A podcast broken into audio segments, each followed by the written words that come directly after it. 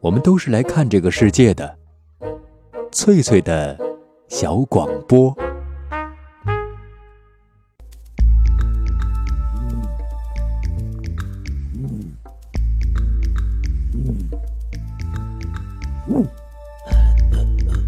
寻访华夏文明，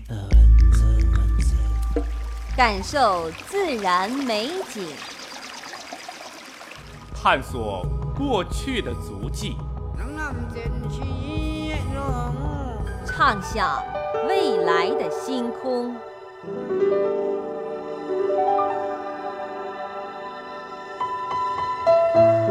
在南海，在兴安岭，在富庶的苏州城，一瞬间跨越万水千山，神州任我行。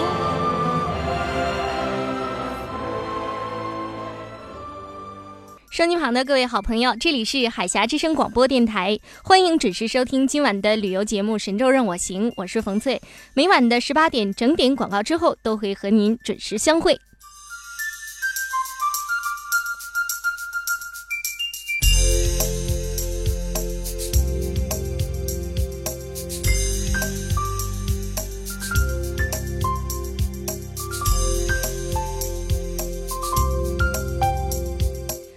段时间，福州是一直处于一个高温酷暑之中，许多朋友都在寻找避暑之地。那今晚的节目时间里，冯翠要给您推荐一个消夏避暑的好地方，让我们马上出发吧。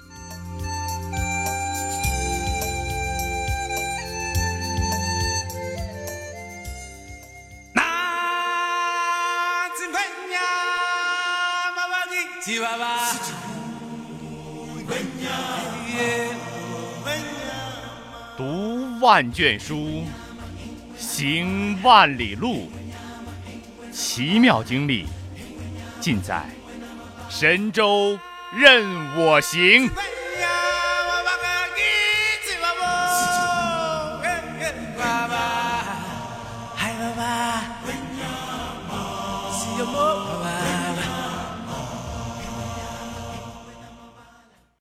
收音旁的各位好朋友，今晚冯翠要给您推荐的避暑之地是在山西太原的楼烦县。那么，在山西太原所辖的十个县区中，楼烦的山最高，水最多，空气呢最新鲜，污染也最少，又是全省历史文化最悠久的县之一。这个楼烦的楼就是楼房的楼，去了木字边儿，烦呢就是有点烦的那个烦。那说起楼烦县的县名，可以追溯到春秋战国时期的一个很古老的国度。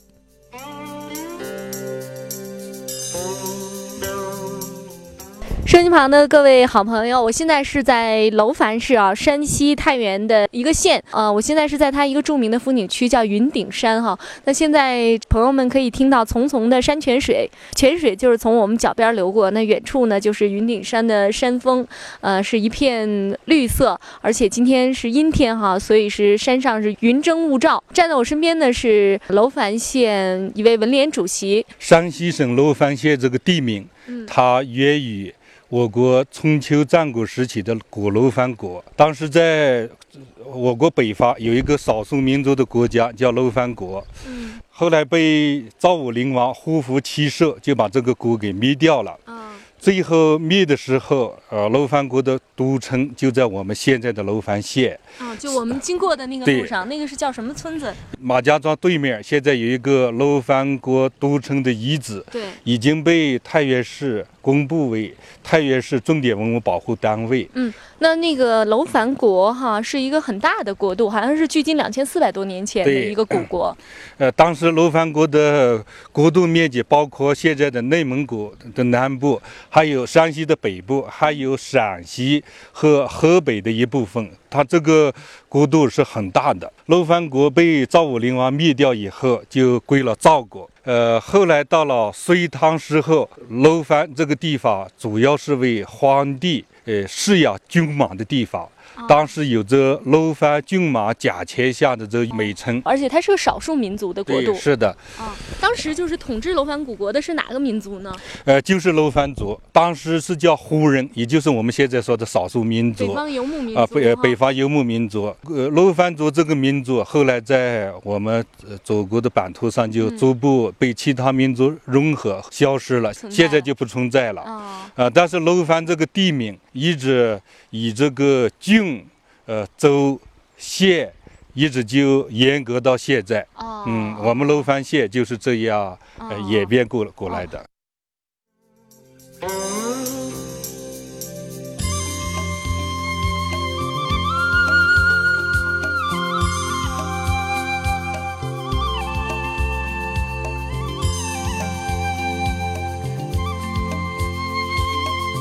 朋友们，刚才您听到的就是我和山西太原楼烦县的文联主席李国成先生的一段对话。楼烦是地处吕梁山区，在太原市西北边，离太原市一百一十七公里。那前面李先生给我们介绍了楼烦县名字的由来。这个楼烦啊，原本是一个很古老的部落的名称，在春秋战国时期，由北方游牧民族建立了一个国度，就叫楼烦国。那后来这个古老的国度被胡服骑射的赵武灵王给征服了。纳入了春秋战国时期赵国的版图，楼烦国的都城遗址呢，就在今天楼烦县马家庄乡张家庄村啊，在这样一个地方。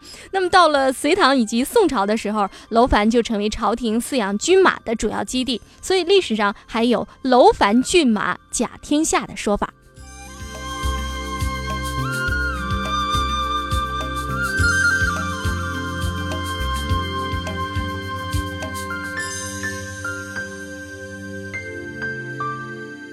那么，在娄烦县的米峪镇乡西南边有一座云顶山，是吕梁山脉的一部分，最高峰的海拔是两千七百米，山势是非常的险峻，山上山下被原始森林覆盖，山间溪水潺潺。接下来，我们就到山西娄烦县的云顶山去感受一下当地美丽的风景。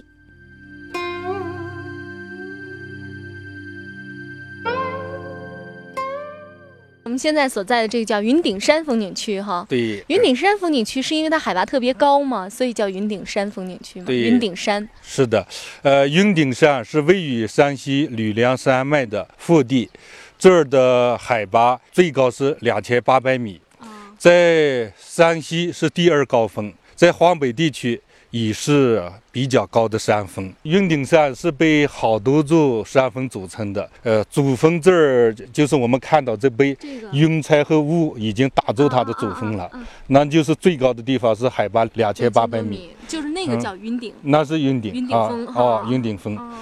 呃，云顶山整个森林茂密，遍山是松涛云海，溪水潺潺。这儿的树主要是呃松树比较多。另外的话，黄树、杨树、柳树，呃，云杉，呃，这些树都比较多。哦，我们看到那边那个高高的那种的，就是松树是吧？对，那是松树，那那已经是落叶松了。落叶松。落叶松。那我们前面看到的那郁郁葱葱、密密麻麻的那些是主要是油松。那那些主要是油松。啊，主要是油松。这个山里边被称为这华北地区野生植物比较茂密的地方。如果我们有时间从这儿攀登上去，如果坐车的话，从这儿出发，到了这公路的尽头，再往上爬，也大约过半个小时就爬到山顶了。嗯嗯，到了山顶上一片，就是一片比较开阔的草原地方，那就是平展展的，就像到了这大草原一样。啊，这大草原上面的话里有一群一群的牛，还有一群一群的马。哦，那边还有人居住是吧？呃，人居住的话，主要是一些牧民，到是一早一晚上去放牧。放牧。呃，我们这这个山被称为是太原市的青藏高原。还有一点就是，最近我们有人就是去了青藏高原，把青藏高原的藏牦牛已经引进来了，引进来在这儿已经过了三年了，已经繁殖下第二代了。藏牦牛在这儿非常适合生存，就是说我们太原市附近的居民不要去西藏和青海，来了我们楼烦上了这云顶山，就能够领略到青藏高原的这风味儿和这景色。嗯。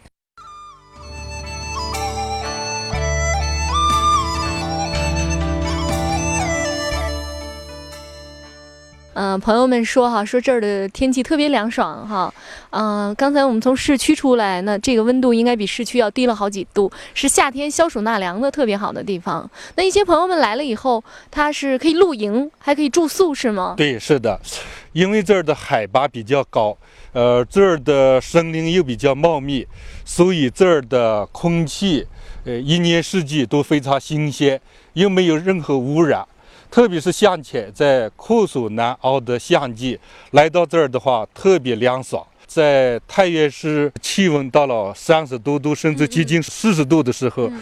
这儿的气温只有二十多度，最热也只有二十多度，哦。非常凉爽，并且这沟里边还有万年不化的这万年冰在层。在什么地方啊？就在我们看到的这沟，这个沟如果再往前走上那么几荒里，就能够看到这万年不化的这万年冰。哦自现在，在这赤日炎炎、七月流火的夏季，去了那儿都有万年不化的万年冰层，可以看到冰哈，可以看到冰层，人可以过去吗？人可以过去，哦从上面也可以过去啊，可以走哦啊。如果要是冰的话，我们都知道冰是要零度才行，零对，度以下才行。，是的。那儿那么寒冷吗？呃，这儿主要是因为海拔高度，啊海拔比较高，再加上这儿的这植被这些覆盖的也比较好，嗯。所以到了夏季的时候，它还保持了这个比较冷的这温度吧。哦，所以嗯。它的冰是呃，冰到了夏天它也不化。啊，嗯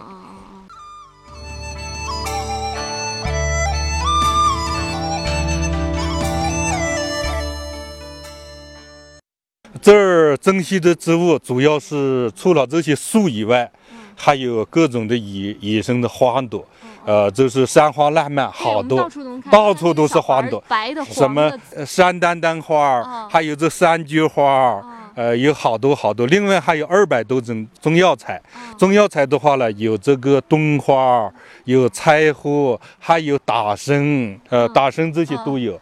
除了这个植物以外，这儿的动物，野生动物也非常丰富哦。这个山里边，这个鸟类和兽类一共有二百多种。二百多种，二百多种，啊最著名的就是哦褐马鸡。啊，河马褐马鸡是咱们现在是国家的一类保护动物。褐马鸡，对褐马鸡除了褐马鸡以外，还有金钱豹，嗯嗯嗯，还有金雕。金呃雕是哦金雕是一种鸟类，一种哦大雕。呃，还有黑冠、灰鹤，有时候什么丹顶鹤了、白天鹅了也来。朋友，你今天就要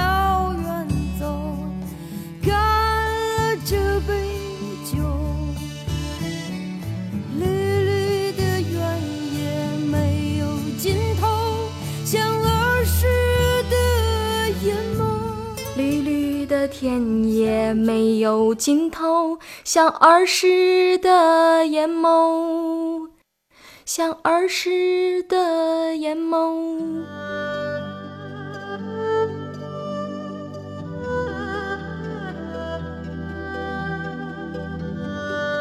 当匆匆的脚步流逝了你的灵感，当繁忙的工作凝滞了你的笑容，你需要阳光、森林、异域风情。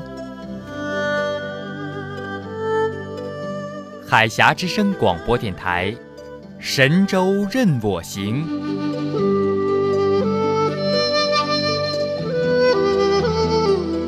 绿绿的田野没有尽头，像儿时的眼眸。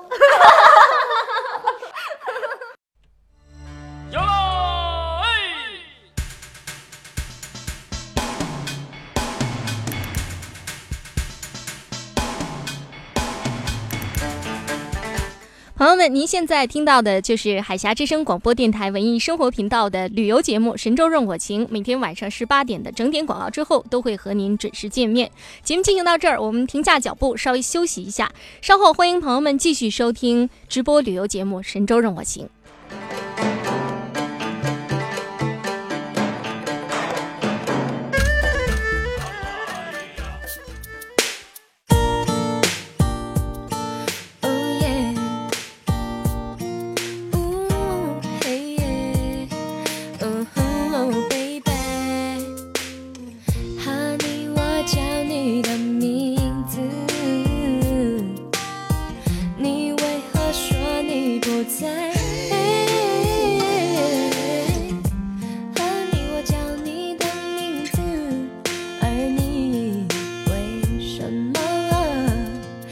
还是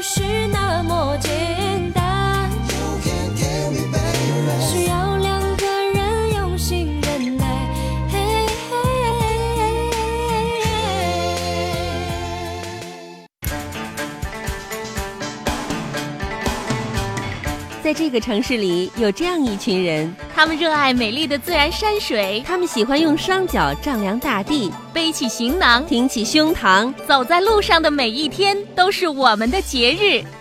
海峡之声广播电台《神州任我行》节目，讲述我们自己的旅行故事。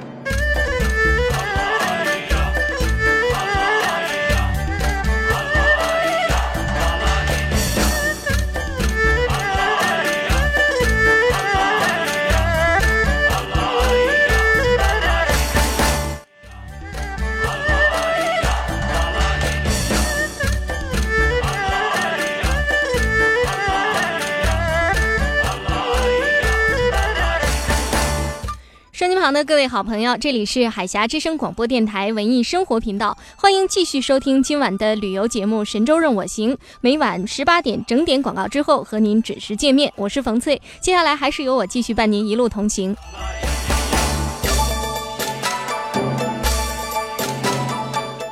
山西太原的娄烦县云顶山，它最高峰的海拔是两千七百米，即便是在炎炎夏季，那里的气温也只有二十几度，是一个消暑避热的好地方。山顶还有非常开阔的草地，还有一个天然的水池。那传说唐将尉迟恭曾经在那里印过战马，宋朝时候的穆桂英曾经在那里做仗练兵。有史料记载的是，明末清初的李闯王率领的焦山农民军啊。数十万人曾经在云顶山坚持斗争四十多年，在中国农民的斗争史上写下了惊天地撼人心的这样的一页。在云顶山采访的时候，我也遇到了住在山里的居民，我们一起来听一听他们是怎么样说话的，他们对云顶山是怎么样评价的。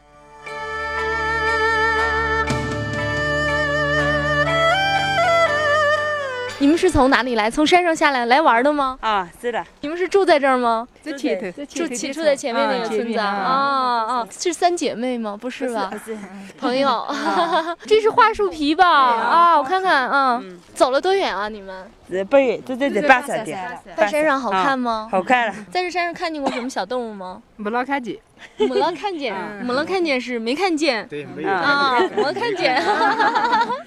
那有没有到那个山顶上去玩过？没了，没了没了没了，哦就在远远的，就在这边上。嗯，这半山顶上的景色是什么样的呀？对，搿这是在花草，盖好了吗？啊，落落子落子什么草堆，搿这玩意搿也好了嘛，风景好嘛，风景好，风景好哈啊啊！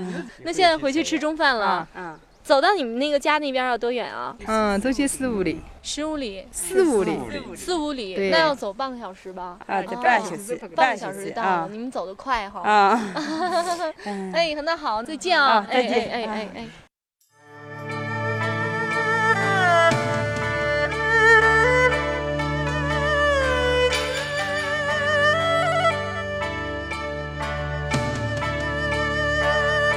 刚才您听到的就是我在山西楼烦的云顶山和结伴去玩的三位大姐的对话。那楼烦话的确是有些难懂啊，连我这个在山西跑了不少地方，对当地民风也算略有了解的人，听起来都有一点费劲。不过语言是呃不会成为我们和当地人交流的障碍的，只要我们有一颗真诚善良的心。接下来我们再来听一听楼烦县的文联主席对我们去云顶山旅游还有哪些好建议。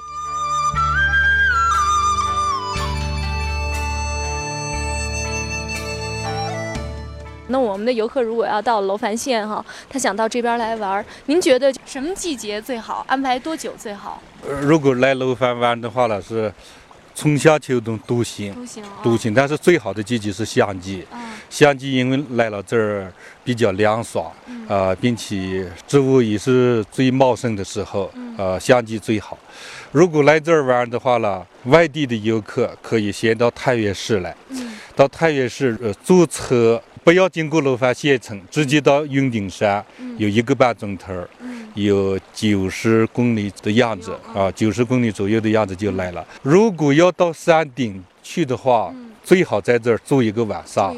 第二天还可以在山顶看日出。游客来了以后，可以住在什么地方呢？要是想在这玩上几天，呃，现在楼烦县呃有一个呃旅行社已经在这个山顶上啊、布置了好多帐篷，帐篷啊，他就是把西藏的那藏族同胞的那帐篷啊引进到这儿来，啊底下有好多帐篷，在山上面可以过夜，过夜到了第二天早上，在这山上居高临下还可以看到这云顶日出。啊云顶日出有非常独特的特色。一开始太阳出来的时候呢，像一个小米粒儿大的一个小亮点这小亮点儿出来以后呢，还会翘。反复的翘，出现了一些弧形，最后逐渐的就成了一轮红日。啊，这个景色的话呢，是我们云顶山独特的独，特的。其他地方都没有。啊，云顶日出啊。叫云顶日出，啊这必须的晚上住在云顶山过夜哦，到了第二天凌晨，呃四五点钟的时候，四五点钟的时候嗯可以看到。以看到，对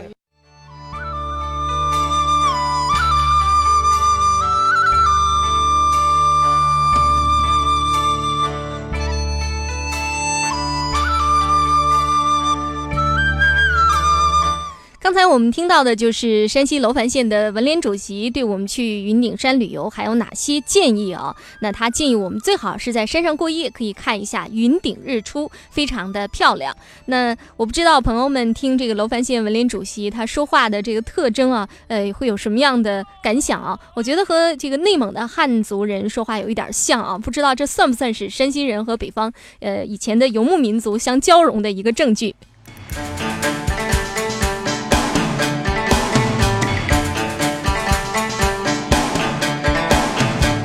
我在楼烦停留的时间并不长，但是也有很多意外的发现。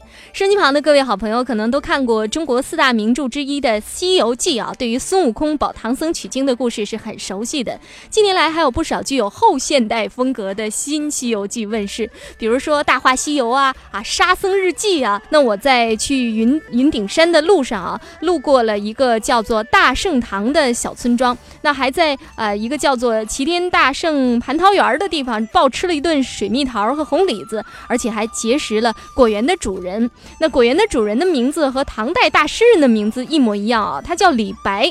吃过了从树上新摘下来的这个大个儿的水果啊，又毫不脸红的接受了园主李白送给我的大朵的牡丹花，心里边就暗自嘀咕说：这么有趣儿的地方，一定有很好玩的故事。果然，身边人告诉我说，这里就是孙悟空的故乡。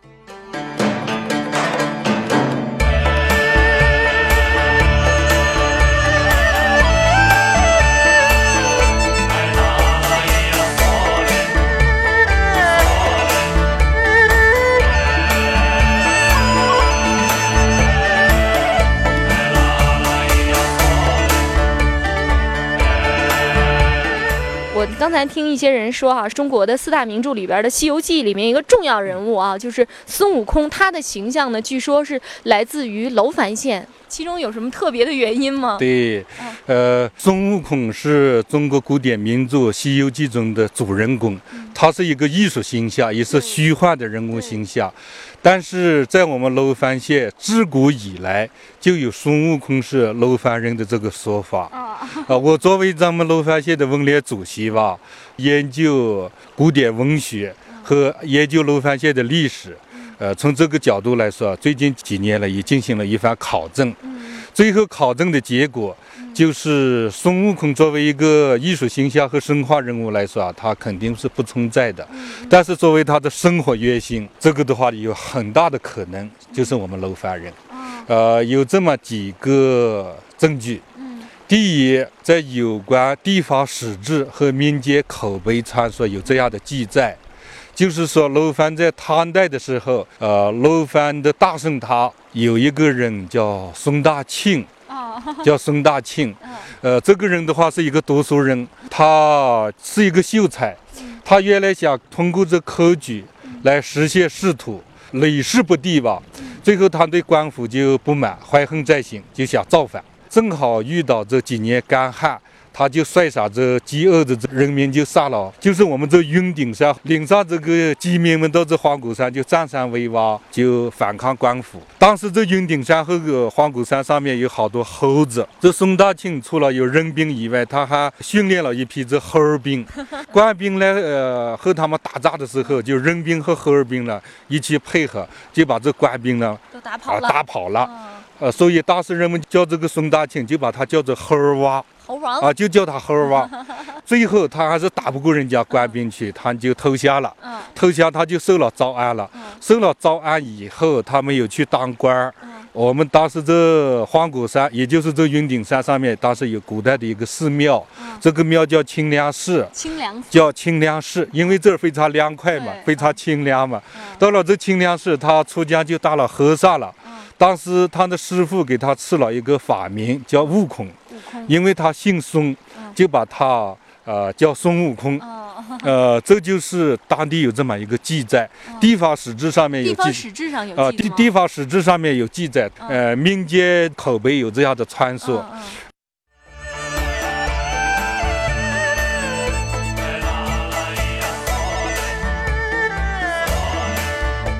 刚才听到的就是楼烦县文联主席讲述孙大庆占山为王、聚众造反的这样的故事。可能收音旁的一些朋友还是对这个故事的这个起源于楼烦的这种说法哈不能认同啊。那一个农民起义的故事啊，能不能演变成一个离奇曲折的神话故事呢？李国成说，李国成先生他说，呃，在楼烦呢有许多的证据能证明这个农民起义故事逐渐演变成离奇曲折的神话传说。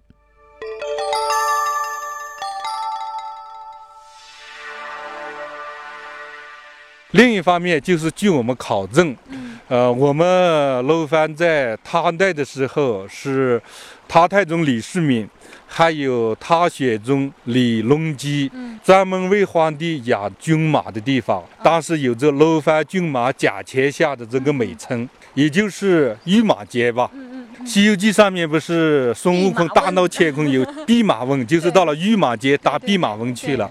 这个的话呢，也能和联系起来，因为在我们中国能找到这个御马街的这个地名，恐怕只有我们楼烦了。这是一个证据。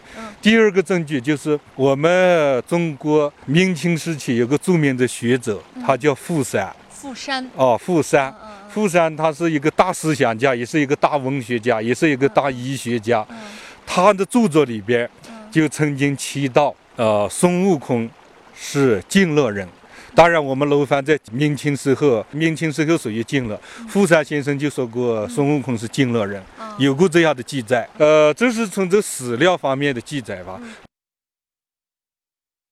另外，我们这儿还有好多地名和文物的这证据，比如说我们这儿的地名有黄果山。这不要说了，黄果山底下有一个村，就叫大圣塔。大圣塔就是孙大圣那两个字，孙大圣塔就是一个啊庙堂的塔，庙塔就是过去这儿有个孙大圣的一个庙塔，演变下来还有个大圣塔。除了这个证据以外，我们这儿从清凉寺搬下一口钟，嗯，这个钟的上面非常清晰的，呃，至现在还雕的。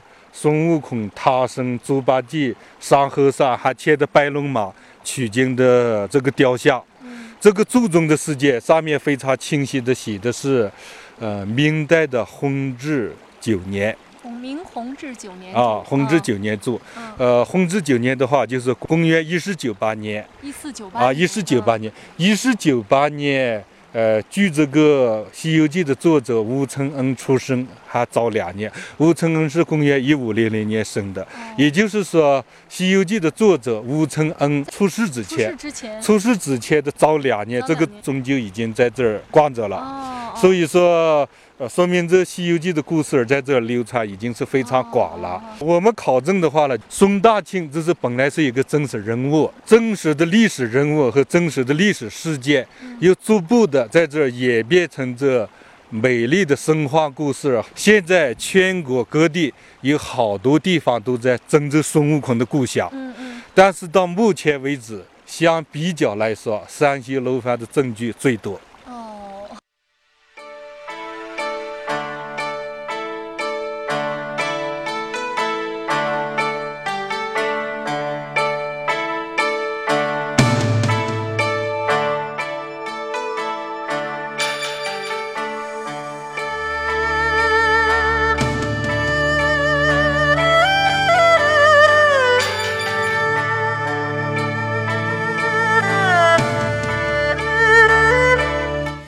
今天的节目时间里，我们一起去了一趟楼烦的云顶山。那么这个地方不单可以避暑纳凉，我们还听到了有关历史上发生的真实事件哈，和小说家笔下离奇故事之间的千丝万缕的联系。那这趟旅行是不是特别有味道呢？当然，楼烦县好玩的地方还不止这些啊，还有一座著名的汾河水库，这是一九六零年的时候啊竣工的一个人造的湖泊。南北长十五公里，东西宽五公里，总容量是七亿立方米。关键它是一个土夯的水库，相当于北京十三陵水库容量的十三倍半。那现在到水库泛舟呢，就可以避暑消夏。到了冬天，这个水库会结冰，变成一面特别大的冰镜子，而且车马可以在冰上来往，这也算是汾河水库的一大奇观。